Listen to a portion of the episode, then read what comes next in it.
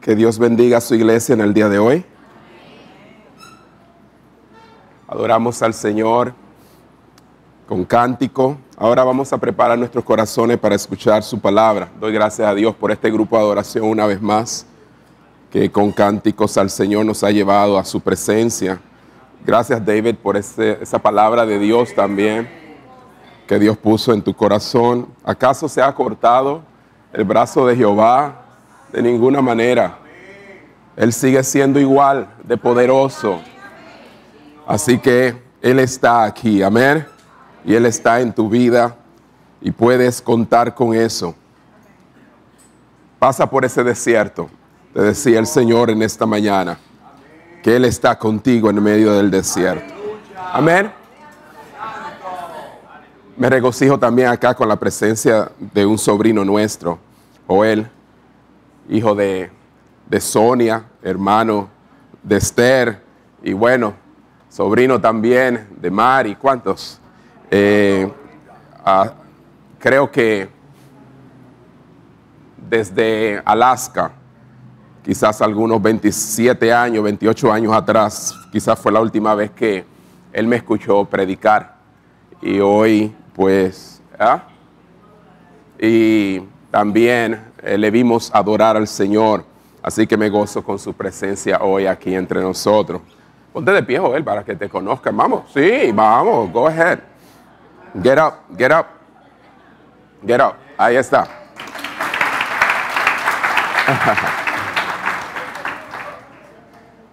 Sabe, eh, hace un par de semanas atrás comenzamos a hablar acerca de la iglesia como familia.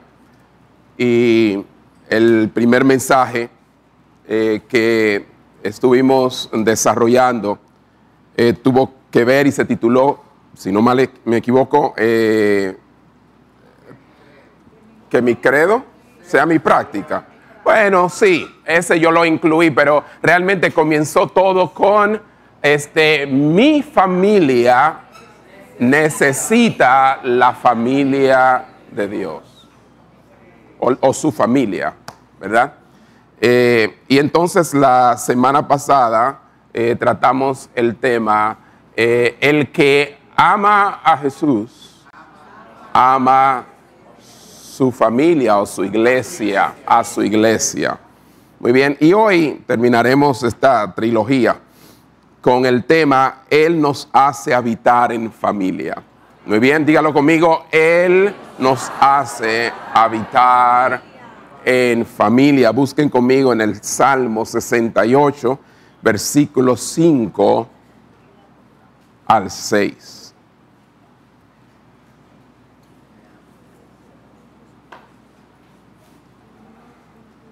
Salmos 68, versículos 5 al 6.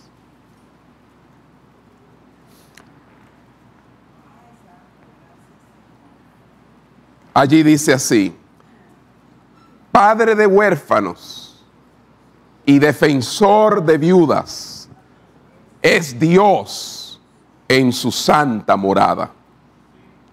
Dios hace habitar en familia a los desamparados. Saca a los cautivos a prosperidad, mas los rebeldes habitan en tierra seca.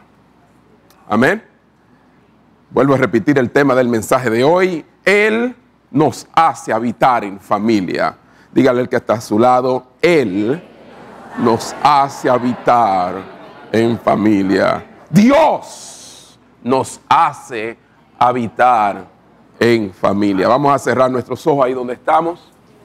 Vamos a orar pedirle al Señor la luz de su entendimiento. Eso que se encuentra allí, no solo en el intelecto del hombre, sino en su propio corazón. Amén. que Dios ilumine su palabra en nuestras vidas. Padre, te damos muchas gracias por esta mañana preciosa que abres camino para que nosotros podamos congregarnos, dándonos también las facultades auditivas para escuchar tu palabra. También, Señor, nos has dado la facultad también de disfrutar tu palabra, cosa que muchos no tienen. Gracias, Señor, porque también nos das la oportunidad de poner en práctica tu palabra. Te ruego en esta hora que aquello que escuchemos cale muy hondo en nuestro corazón. Señor, que tu Espíritu Santo obre en nuestro interior y que aquello que tú envías a nuestras vidas en el día de hoy pueda hacer su obra en nosotros y encuentre corazones mansos para recibir tu palabra. En el nombre de Jesús. Amén. Todos dicen cómo? Amén. Amén. Él nos hace habitar en familia. El contexto de este pasaje tiene como imagen la destrucción de los hogares israelitas por manos de los egipcios.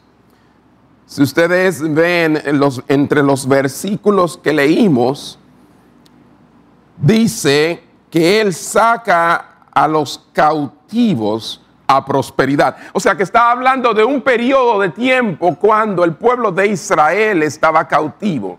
David hace remembranza de esto. En Egipto el pueblo había sido despedazado.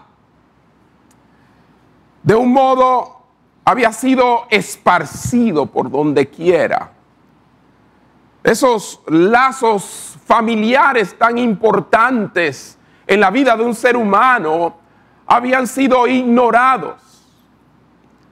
Y aún sus afectos habían sido aplastados, porque eso hace la esclavitud. Habían madres esclavas por allá padres esclavos por otros lados, hijos esclavos por aquí y por allá, se dispersaron en diferentes lugares debido a la esclavitud. Pero cuando llegó la liberación, cuando fueron liberados de esas cadenas, las familias volvieron a estar integradas, aquellas que estaban separadas fueron juntadas, se unieron de nuevo y claramente volvieron de nuevo a ser un hogar, una familia. Qué tan importante, hermanos, es la familia. Pero entonces, cuando son introducidos en el desierto, después de esa gran liberación, Dios los lleva al desierto, a un peregrinaje, vemos que comienzan a murmurar y son rebeldes al líder que Dios ha puesto y rebeldes al mismo Dios. Y Dios dice lo siguiente en Números capítulo 14, versículo 29. Vayan allá conmigo, por favor. Números 14, versículo 29.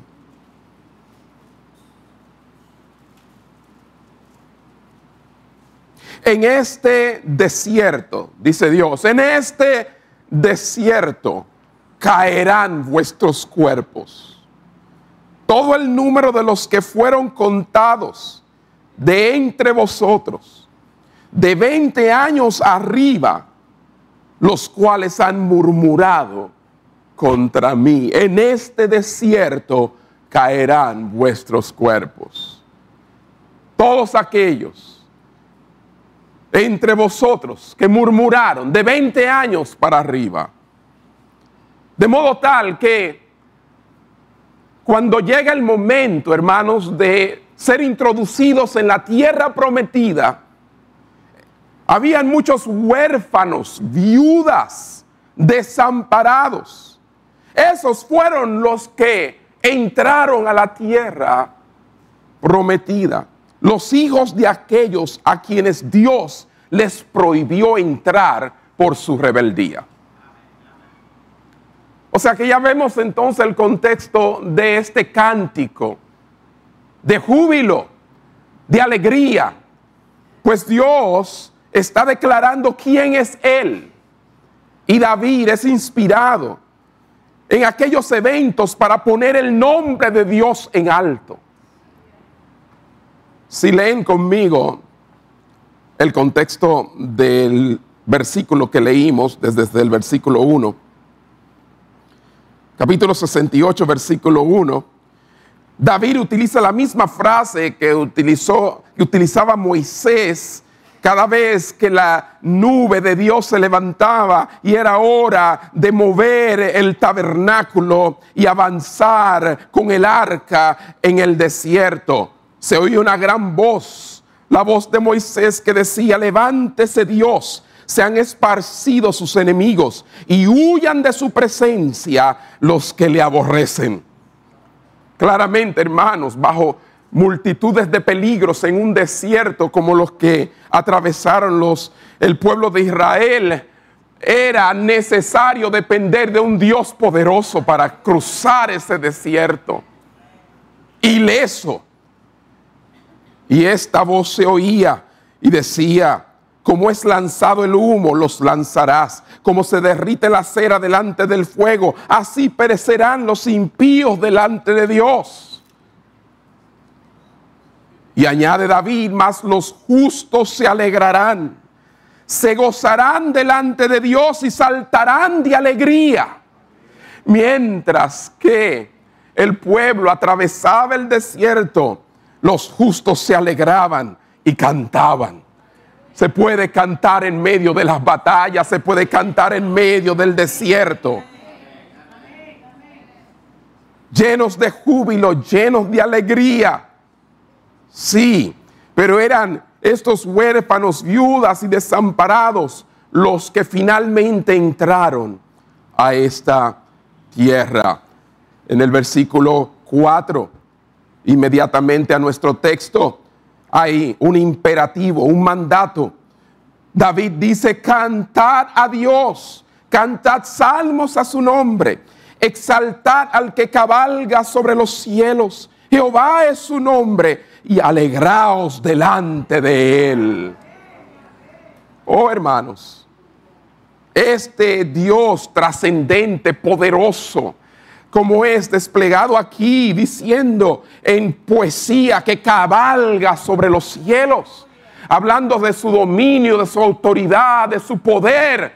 Entonces nos manda a cantarle a Él, alegrarnos en Él. Pero entonces dice algo interesante, este Dios también es padre de huérfano y defensor de viudas. Oh, wow. Qué contraste tan grande, hermanos. Padre de huérfanos y defensor de viudas, trae algo interesante. Y es que Dios quiere llenar tu más profundo vacío. Dilo conmigo, Dios quiere llenar el más profundo vacío de mi corazón. Dios quiere llenar tu más profundo vacío. Y eso es lo que yo veo en este texto. No un Dios distante, no un Dios alejado, no un Dios que cabalga sobre las nubes solamente. Es un Dios que está ahí presente, que quiere hacer algo en tu vida y mostrarte quién es Él. Él es Padre de huérfanos defensor de viuda. Me habla de ternura, me habla de intimidad, me habla de compañerismo, me habla de alguien cercano. Trascendente pero inmanente. No está lejos, está cerca. No te olvides nunca de que Él está en control y dominio de todo pero Él está ahí contigo también. Amén.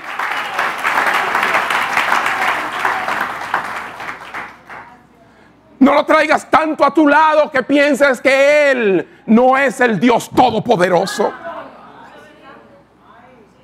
Pero no lo mantengas tan lejos que te olvide que Él es tu Padre también.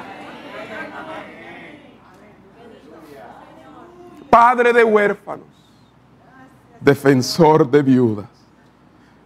Y valga que estos títulos no son muy halagadores que digamos podríamos decir, pero claramente es el mejor escenario para describir la bondad y la justicia de nuestro Dios.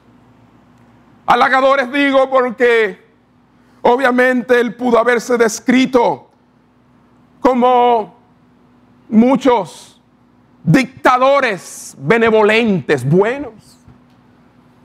Claramente Dios hace como él quiere. En cierto modo, Él es un dictador. Él dice lo que hay que hacer.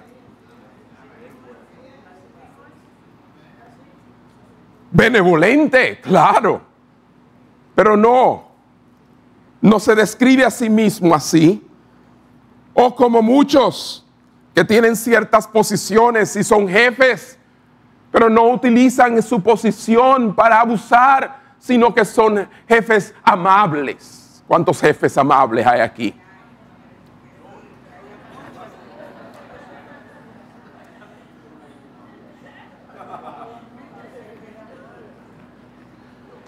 Claro, eso lo tiene que decir quien trabaja para usted.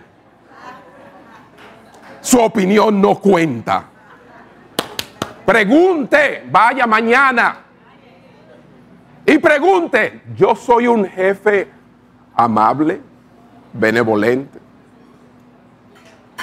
Y se sorprenderá de la respuesta, si es que son sinceros.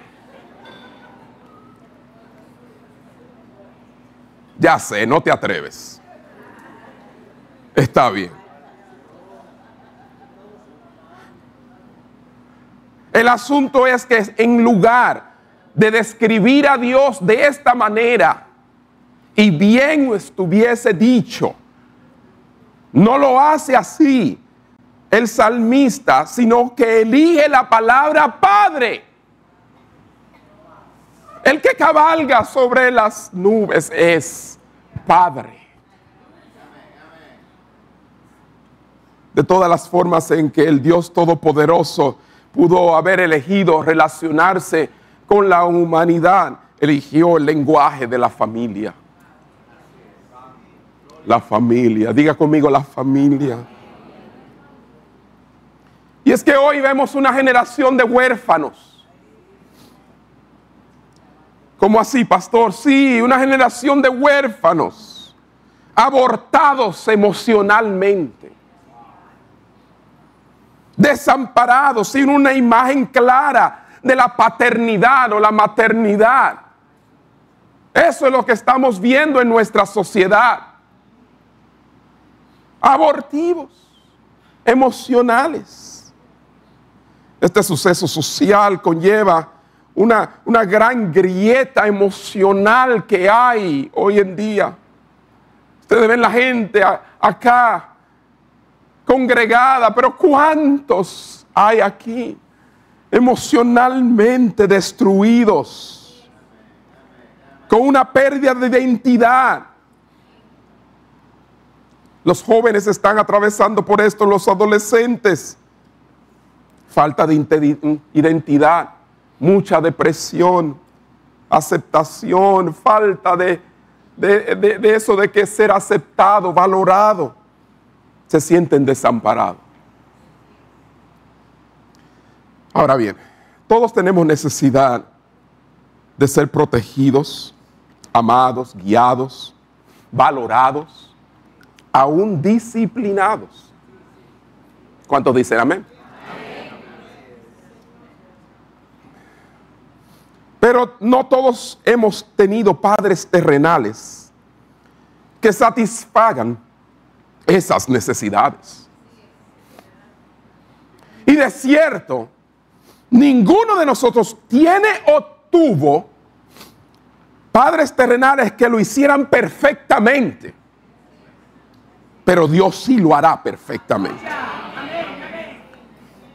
O sea que si en el día de hoy estás sintiendo esta ausencia paternal, maternal, hoy te digo que hay uno que sabe ser padre de manera perfecta. Dios lo hará. Es que en el corazón de Dios hay un lugar especial. Es a través de la Biblia que lo vemos. En 40 citas diferente, vemos cómo hay un corazón para los huérfanos y las viudas. Aquellos que tienen en sí el más grande de los vacíos. Perder un padre, quizás a temprana edad, o un divorcio, una pérdida por quizás la muerte de un esposo, un cónyuge, eso es terrible, inimanejable. O sea, no hay manera de nosotros manejar algo así. Deuteronomio capítulo 24, versículo 19. Buscan allá.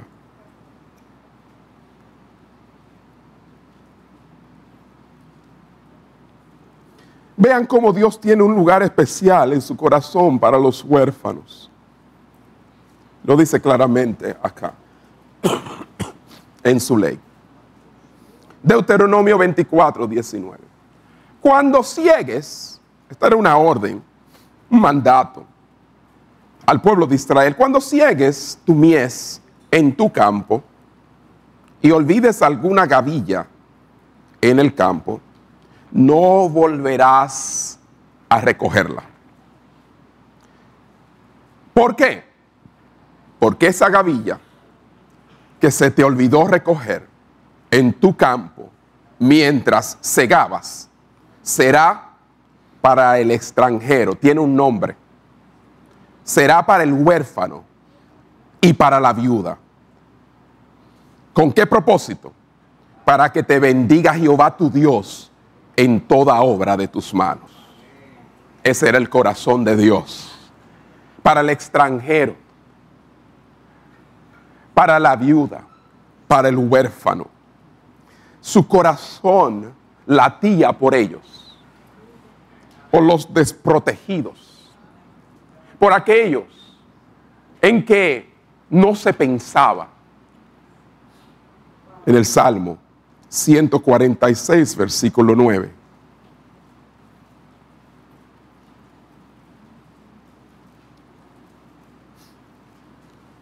El salmista declara y dice, Jehová guarda a los extranjeros. Al huérfano y a la viuda sostiene. Y el camino de los impíos trastorna. Jehová guarda a los extranjeros. Y aquí tiene las tres clases de personas que están muy cerca del corazón de Dios se encuentran muchas veces lejos de nuestra mente y nuestro corazón, pero están cerca del corazón de Dios. Aquellos que son extranjeros, y tenemos extranjeros acá, ¿verdad? ¿Dónde está mi amiga y hermana venezolana? Ven por acá. Ven por aquí, ven. Ya esta es una iglesia multicultural. extranjero. Pónteme ahí. Mm, mira para allá. Dios tiene cuidado del extranjero. Pero también, me queda ahí, Dios también ama al huérfano. Sí. Eh, ¿Dónde está Sarai? ¿Dónde tú estás? Está por ahí, ven por aquí. Aunque nada más quiere de padre. Pero la figura central ha desaparecido de este hogar. Pero ella está cerca del corazón de Dios. Amén, hermano.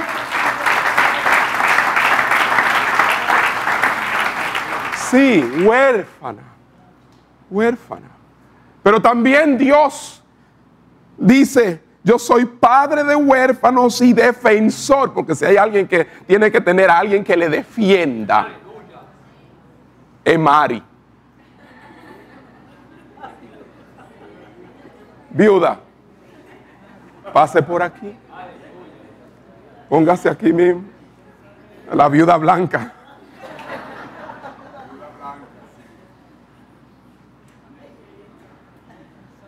El extranjero, el huérfano y la viuda están muy cerca del corazón de Dios. Dios dice, yo les guardo.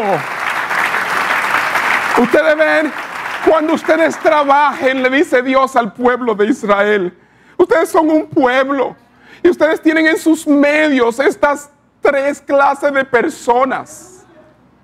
Una que se encuentra fuera, lejos de su familia. Quizás tiene, pero lejos, es como si no la tuviera. Si hay otra que ha perdido por causa de la muerte a la figura central del hogar y aquella que ha perdido su sostén, su apoyo, la persona con quien despertaba todos los días. Sí, cuando ustedes estén recogiendo en el camino sus frutos prósperos que yo les doy. Acuérdense. ¿Cómo se van a acordar? No devolviéndose a recoger lo que queda para seguir embolsillándolo, sino para dejarlo ahí, para que Ruth, que está representada aquí de diversas formas, pase y recoja las gavillas y pueda sostenerse. Amén, hermano. Dios le bendiga.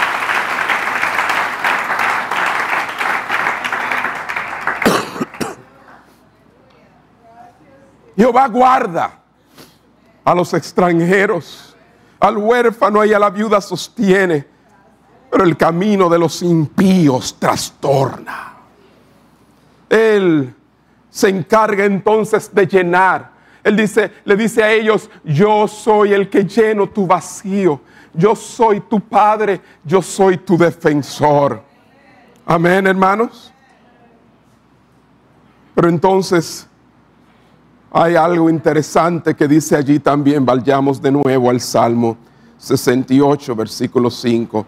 Padre de huérfanos y defensor de viudas es Dios. Ah, es Dios. Dios es Padre de huérfano y defensor de viudas. Y entonces nos dice dónde. ¿Qué es Él?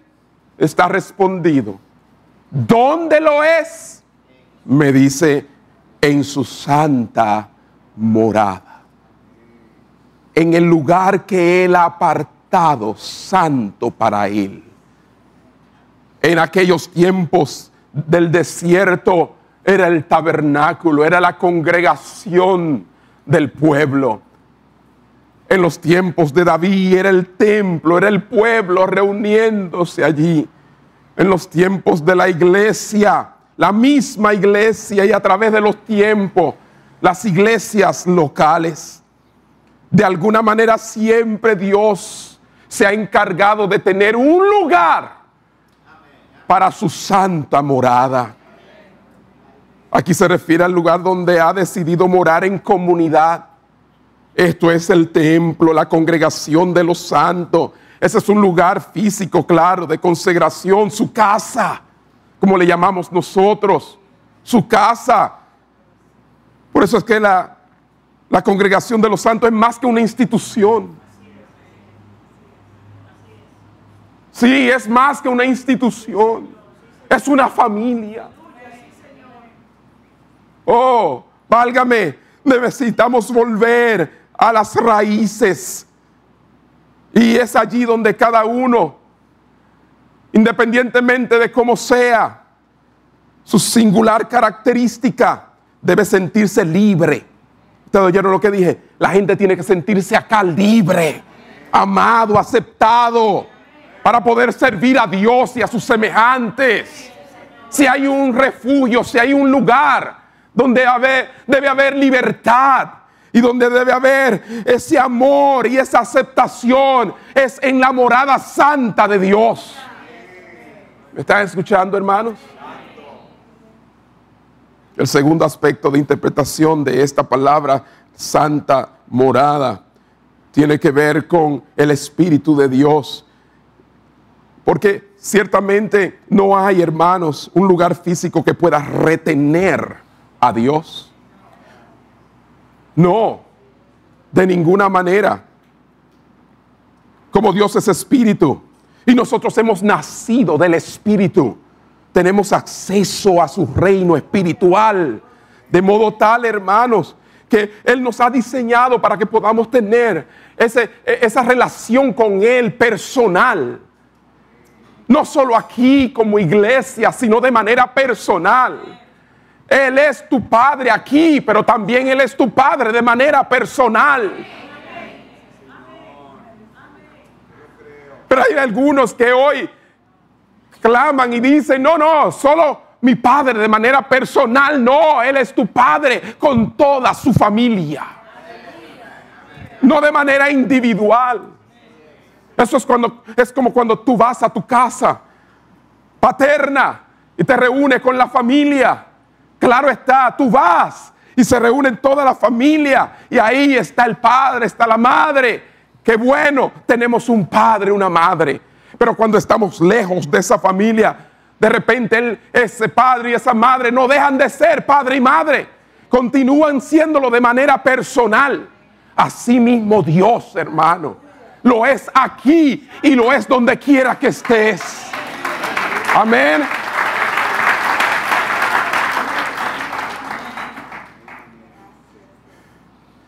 Charles Spurgeon dijo en una ocasión, refiriéndose a este texto, aunque el Señor sea infinito e inabarcable, imposible de limitar o contener en ningún lugar determinado, con todo ha designado por su propio mandato un lugar de encuentro donde su pueblo puede hallarlo, a saber, la asamblea de sus santos, que es sombra del Cristo encarnado, que está ahora en el cielo como Dios hombre, sentado a la diestra del Padre, en el cual habita la plenitud de la deidad.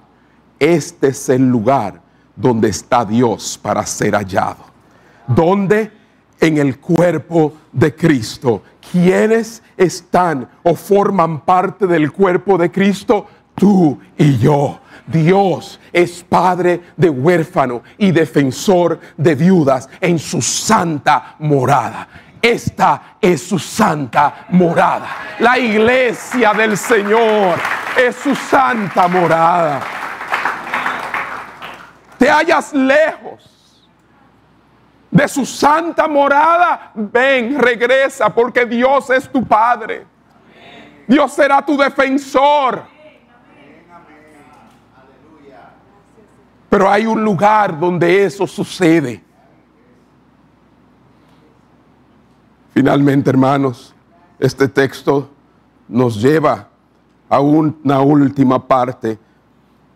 Dice, Padre de huérfanos y defensor de viudas es Dios en su santa morada. Y entonces dice, Dios hace habitar en familia a los desamparados. Él nos hace habitar en familia. Ah, me encanta como la Biblia de las Américas lo dice. Dios prepara un lugar, un hogar para los solitarios la, versión Dios habla hoy, dice, Dios da a los solitarios un hogar donde vivir. La, la, nueva Biblia viva dice, Él da familia al solitario. La nueva traducción viviente dice, Dios ubica a los solitarios en familias. Es que Dios es un Dios que cree en la familia. Cree en la comunidad. Hermanos, sí. El trino Dios que por toda una eternidad ha existido en comunidad. Así, cuando nos crea, piensa en la comunidad, en la familia.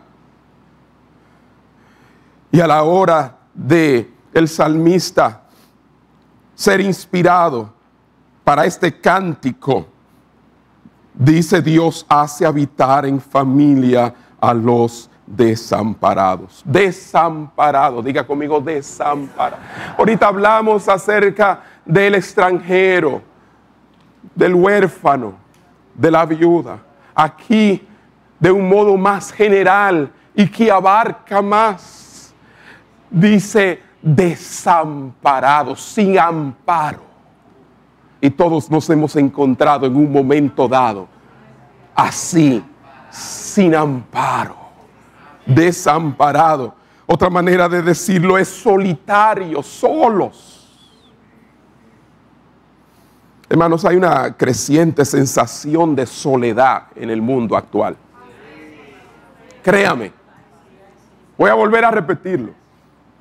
Hay una creciente sensación de soledad en el mundo actual. Mucha gente sintiéndose solos. Un fenómeno muy extraño, pues vivimos en un mundo de más de 7 mil millones de personas. Estamos rodeados de personas a nuestro alrededor constantemente. Y sin embargo, cada vez más personas se sienten desconectadas en esta sociedad. ¿Es así o no es así? Muy irónico, porque hoy más que nunca hay formas de conectarnos con la gente como nunca en la historia. Increíble. En el tiempo de más conexión estamos más desconectados.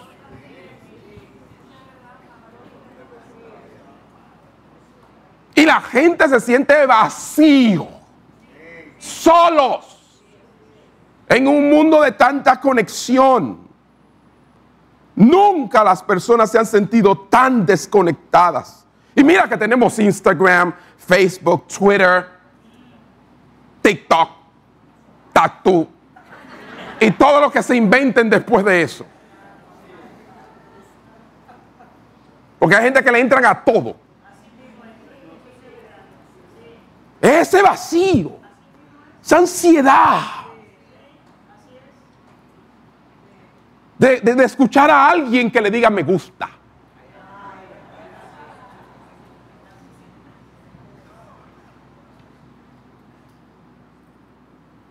Parece que no tuvieron suficiente aceptación en el seno familiar. Que necesitan que el mundo les acepte. Para eso es la familia. Para que si nadie te acepta allá afuera, tú eres aceptado aquí en el seno familiar. Y para eso es la iglesia, hermano. Porque Dios es padre de huérfano y defensor de viudas en su santa morada y hace habitar en familias al solitario desamparado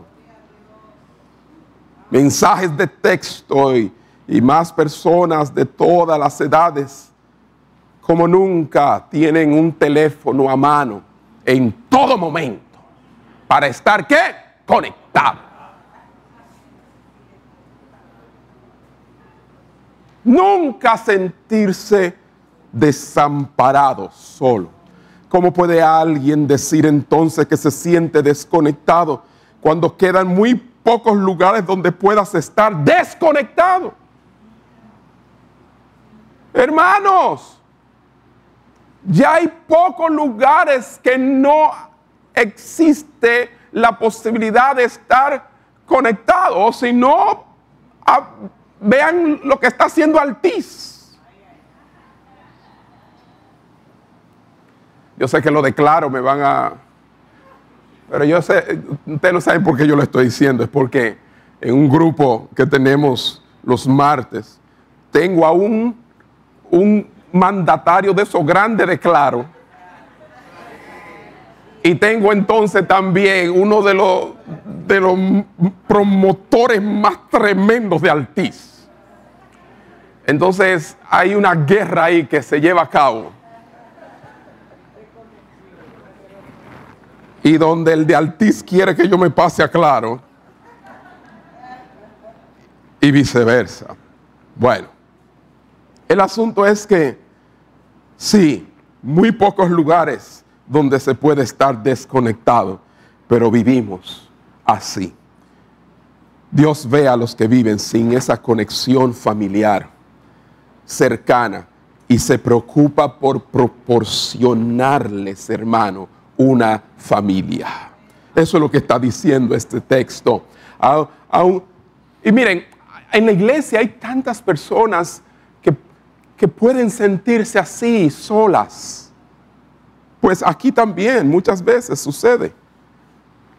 Hay personas aquí que aún no encuentran la persona con quien se van a casar. ¿Cierto? Pasan años y vienen años, orando, creyendo y esperando. Y nada. Una Navidad viene y otra se va. Y nada.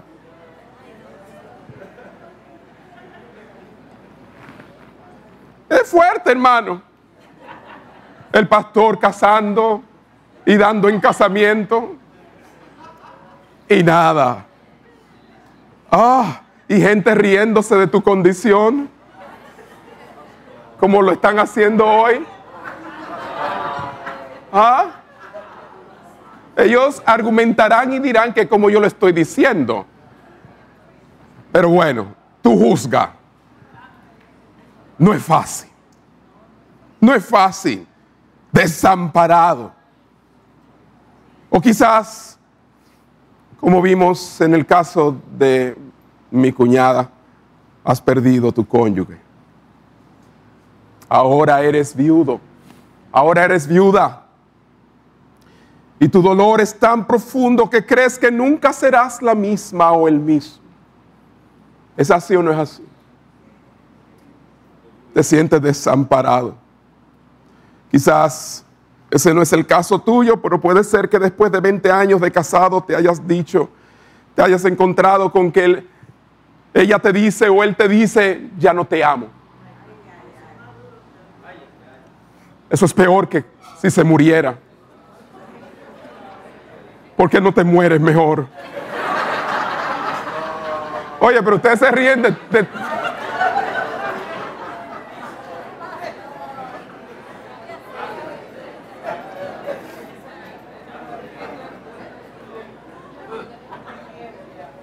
Se ríen de cosas raras, ¿eh? Como esos dramas, ¿cómo que se le llama? sátira. Ajá, sí, sí, son cosas que no es, sí son, ah, pero nada. Estoy hablando en serio. Te sientes ahora quizás perdido en tu dolor y en el divorcio mismo. Porque si hay algo que trae desorientación, es el divorcio.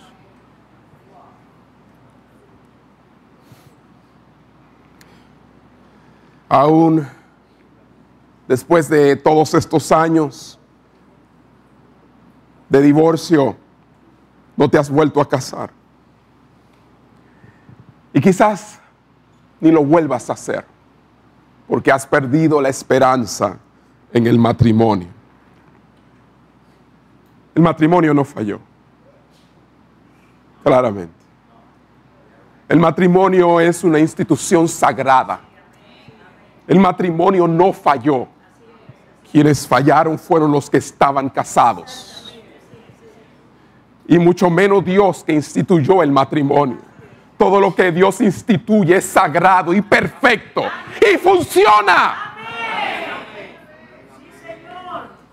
Si no funcionó, no fue porque no es la voluntad de Dios para tu vida el que estés casado. No, lo es, pero el pecado, la naturaleza pecaminosa de nosotros, causa que esa puerta se haya abierto llamado divorcio. ¿Estamos claros, hermano? Quizás tus padres han muerto. O quizás uno de tus padres está en prisión. Y te sientes desamparado. O quizás uno de tus padres es un adicto, un alcohólico, un drogadicto. Y has vivido así, has tenido un padre ausente, una madre ausente. Es como si no lo tuvieras. O quizás un padre, una madre abusiva, que no ha sido ese padre y esa madre. No sé cuál es tu caso, quizás tú mismo eres el problema en tu familia y te han etiquetado como la oveja negra y te tienen a un lado y te sientes, aunque ya dices voy a volver a mi, a mi padre, me voy, me voy a reconciliar, voy a, voy a portarme bien, voy a ser diferente, pero ya tu familia no cree en ti. ¿Cuántos casos no hay? Aquí todavía, hermanos. Te han sacado el pie, como decimos nosotros. No sé, pero algo sí yo sé. Dios se preocupa y tiene conexiones familiares entre su pueblo para los desamparados. Aquí hay gente para que nadie se sienta desamparado en su santa morada, Dios tiene de todo para todos. De modo tal que alguien se identifica contigo. Alguien ha sentido lo que tú has sentido. Y tienen un mismo Padre.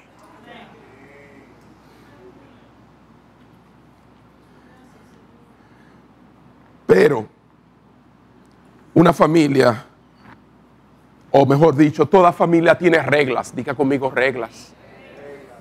Reglas de convivencia. Le pudiéramos llamar. ¿Qué es el problema? Y es que nosotros queremos una familia, pero para hacer lo que nos da la gana.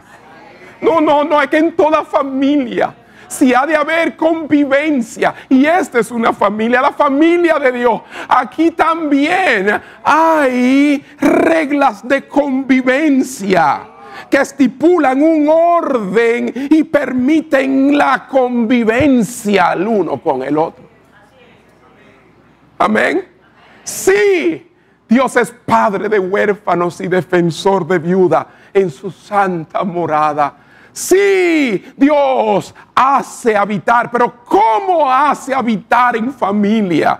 Oh, es a través de un orden, es a través de su palabra, es a través de una obediencia a lo que Él dice. Él te dice, ven a mi familia. Tu familia no te quiere, te abandona, ven, yo no te abandono, yo te recibo.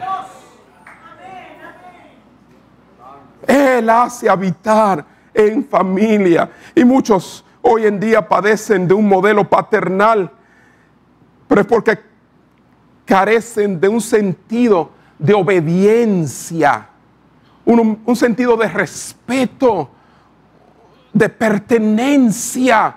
Cuando uno pertenece a una familia, una, uno respeta esa familia, uno entra en obediencia con esa familia. paternidad de Dios nos vincula con la obediencia. Dígalo conmigo, la paternidad de Dios nos vincula con la obediencia. Sí, hermano, hasta ahí estaba todo bien en su mensaje. Ay, sí, yo me estaba riendo, Barça. Pero desde que usted llegó ahí ya como que la cosa cambió. Yo lo sé. Es que hay un lugar que se llama la Santa morada de Dios. Es santa. Él es padre de huérfano. Me encanta. Él es defensor de viuda. Absolutamente fabuloso. Él hace habitar en familia a los desamparados. Y así me siento. pero es en su santa morada que está vinculada a la obediencia a su palabra. Damos un aplauso al Señor.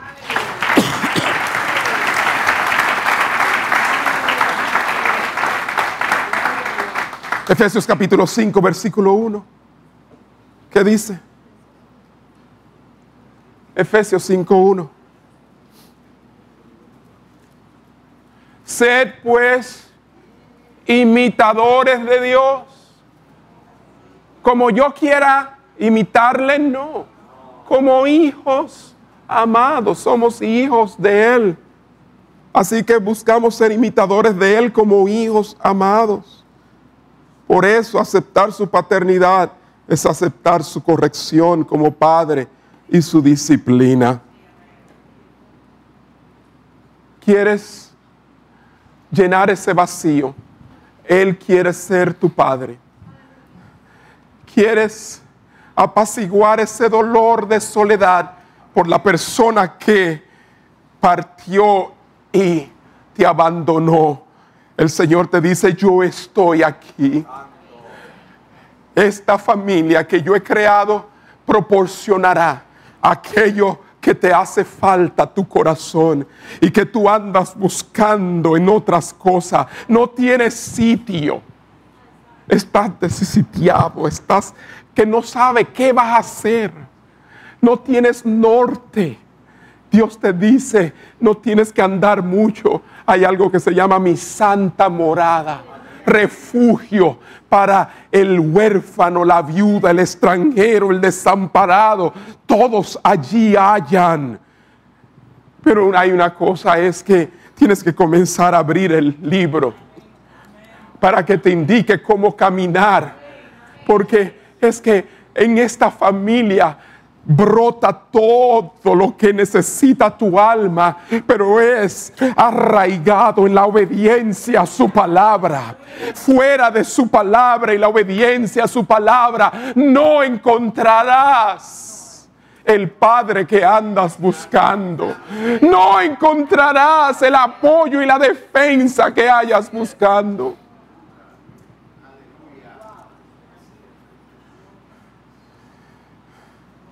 Si yo quiero tener una familia donde no me corrijan, una familia donde yo no sea disciplinado, eso no existe.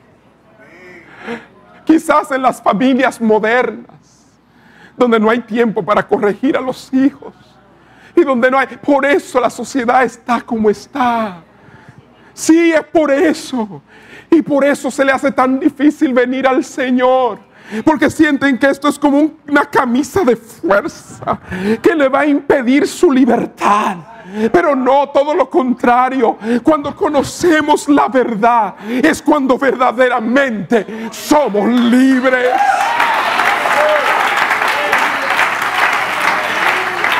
Aleluya. Créeme, créeme. Dios quiere libertarte. Sí, libertarte y llenar el vacío de tu alma. Pero debes ceder, ceder tu voluntad a cómo Él hace que su familia sea ese manantial donde buscamos y ese recurso que es el refugio donde somos protegidos. Hermanos, por eso es que este versículo se pone en contraste con la palabra rebeldes. Yo le andaba buscando la razón, pero mírenlo aquí. Vayamos de nuevo allá. Salmo 68, versículo 5 y 6. Padre de huérfano y defensor de viudas es Dios en su santa morada. Dios hace habitar en familia a los desamparados, saca a los cautivos, aquellos que están cautivos, a prosperidad más que. Entonces contrasta el salmista, todo tan bonito, y lo contrasta con los rebeldes. Es para que veamos la diferencia.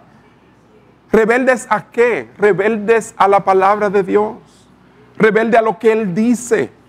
Es eso, rebelde. Porque es que el rebelde, en vez de habitar en familia, en vez de habitar en la morada santa de Dios, en vez de ser sacado de cautividad a prosperidad, en vez de ser su alma llena, ese vacío de orfandad por un Padre celestial y esa, ese sentimiento de estar como sin defensa, ahora sentirse seguro, todo eso el rebelde no lo tiene, pues habita en tierra seca.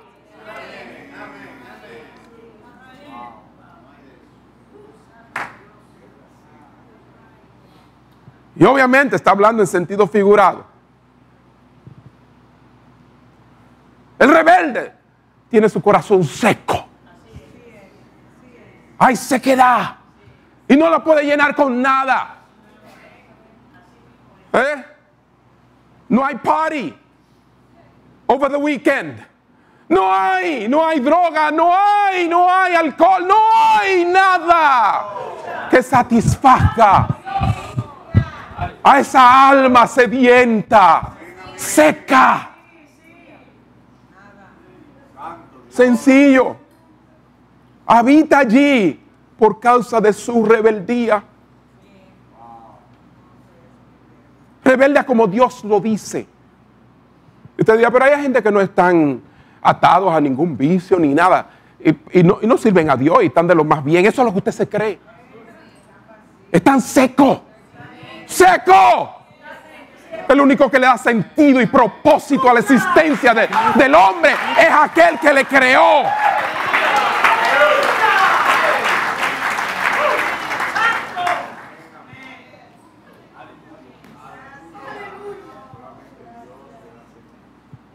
Aquí me enseña, hay dos habitaciones. La santa morada y la tierra seca árida, donde no hay agua. Los que rechazan la enseñanza, los que se endurecen por la reprensión a veces. Sí, porque ese es el problema. El Señor reprende y castiga a los que ama. Lejos de ser un Dios como hoy en día, que nos está enseñando a los padres las nuevas leyes, que no, no, no reprenda ni castigue a su hijo porque usted lo ama. Todo lo contrario, la Biblia dice, porque le ama, castígalo con la vara.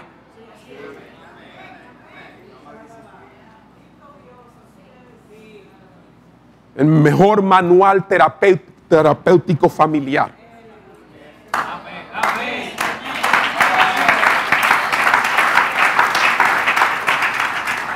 Ojalá los psicólogos familiares y toda esta gente, terapeuta, lo primero que le sacaran al, al que viene fuera la Biblia, así. Yo, le estoy, yo estoy casi seguro que la mayoría se pararían y dicen, nada. Yo creía que usted me iba a sacar a Young, a Fulanito, a Perencejo, a que se Satanejo, a Freud y a yo no sé quién más.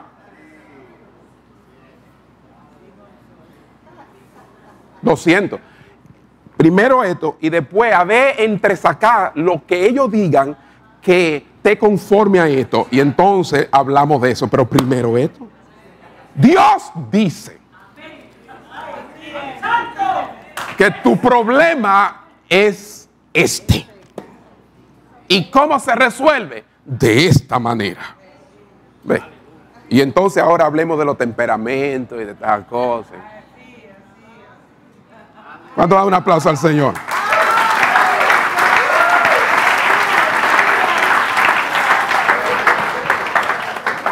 Y lo dice alguien, se lo está diciendo alguien que soñaba con ser un psicólogo clínico. Hermanos, concluyo. La consecuencia de nuestra rebeldía es la sequedad emocional y espiritual que hay en nuestras vidas. El Padre obviamente no va a obligar a nadie a que lo acepte o acepte su paternidad. Si lo hacemos, viviremos seguros y eso es lo que Él quiere y seremos productivos. Pero si nos resistimos, eso implica que vamos a sentir un desamparo y vamos a sentirnos como en lugares secos.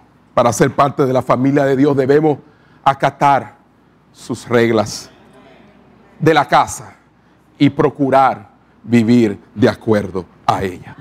Todo el mundo tiene reglas en su casa. No me diga usted que yo puedo llegar a su casa y hacer lo que me da la gana. No, no. Todos tienen sus reglas. Y aunque no me lo digan porque yo soy el pastor, pero después que yo me vaya, van a decir, pues, tú no viste como el pastor abrió la nevera así como que y cogió la, carnita que íbamos a cocinar mañana y, se la llevó y no, eso no puede ser. Porque, ¿qué, es lo que se cree? Que porque es pastor. ¿Eh? Y se tomó el jugo. ¿Ah? ¿Verdad que no? No. No, no, ni voy tampoco. Ah, eh, eh, ah, hay sí, quizás casas que uno tiene la confianza de ir directamente y sentarse donde uno quiera, pero generalmente uno eh, pues pregunta dónde me siento o se queda de pie hasta que lo sienten. Amén. Y eso no está mal. Eso está bien. Entonces, ¿por qué esto está mal? Esta es su casa. Hay una manera de comportarse.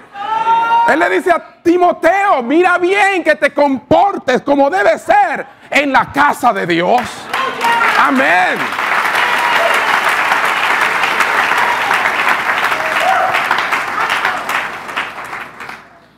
Dios es un Padre amoroso. ¿Cuántos dicen amén? Él conoce tu necesidad de papá, de una figura paternal y ha hecho todo lo necesario para que tú y yo podamos gozar del derecho de ser hijos de Dios.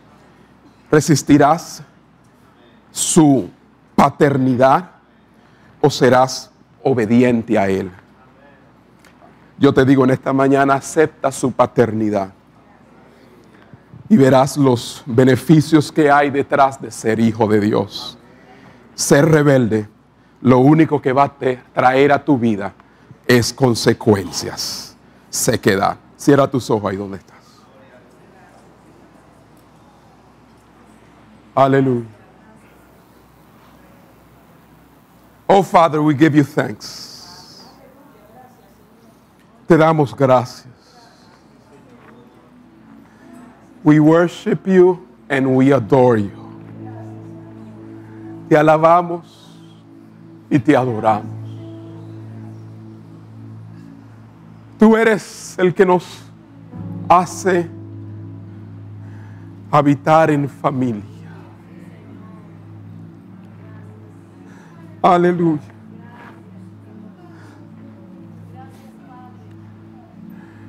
Esta palabra ha sido para aquellos que aquellos que no tienen esa figura, esa persona ese apoyo, ese ser querido, ese sostén.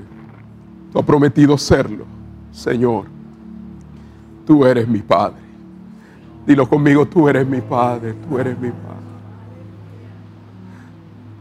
Aleluya.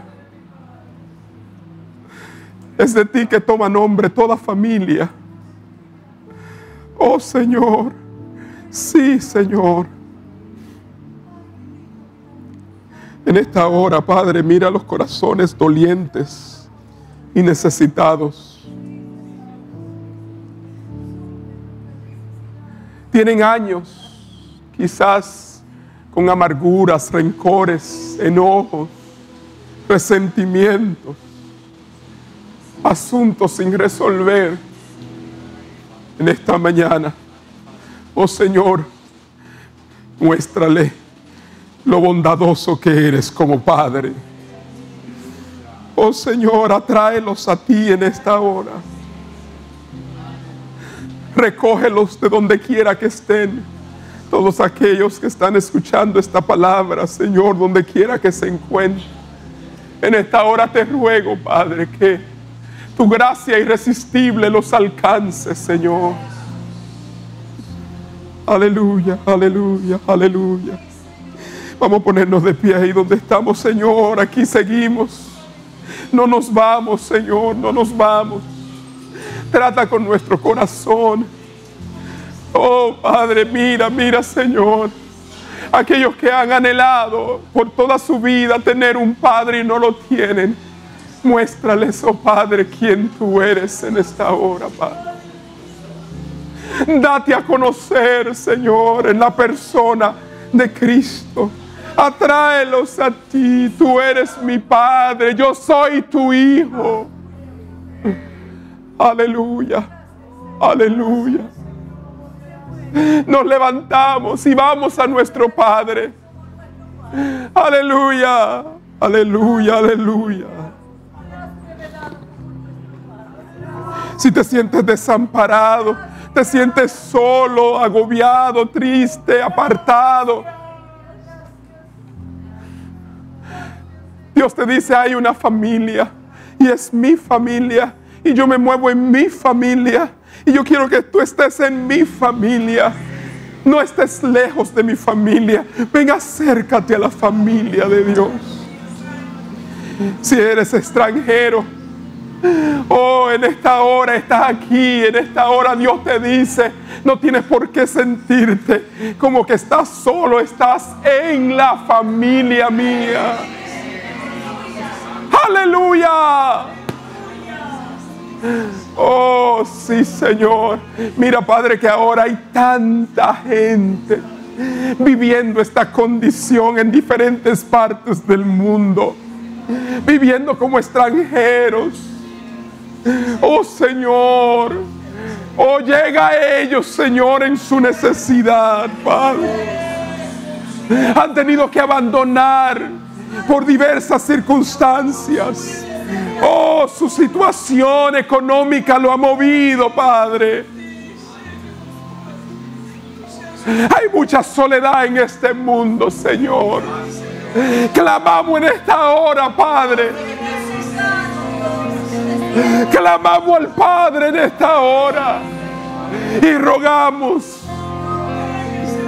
que aquel que dijo yo no os dejaré huérfanos, les enviaré un consolador les envíe el consolador, el Espíritu Santo, oh, el paraclet, el ayudador.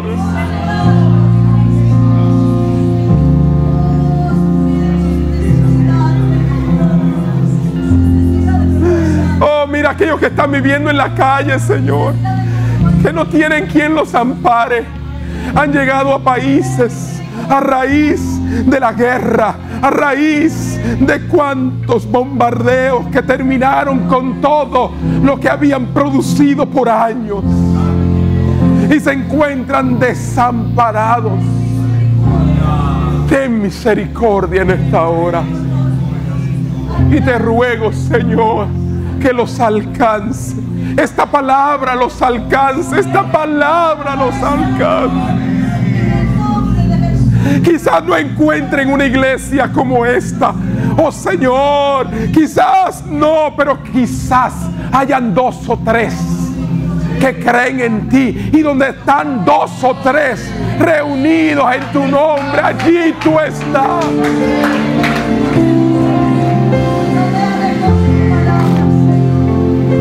Puedan exhortarse el uno al otro, puedan animarse el uno al otro, puedan, Señor, acercarse a ti, Señor. Oh, aleluya, aleluya, aleluya, aleluya. Oh, sí, Padre. Sí, Padre, sí, Padre. Oh, sí, Padre. Oh, oh, Señor, son muchas son muchas las mujeres que están perdiendo su marido en las guerras. Oh Señor, viudas desamparadas. Oh Señor, que ahora piensan que no tendrán el sostén de día a día, pero tú sigues siendo Dios.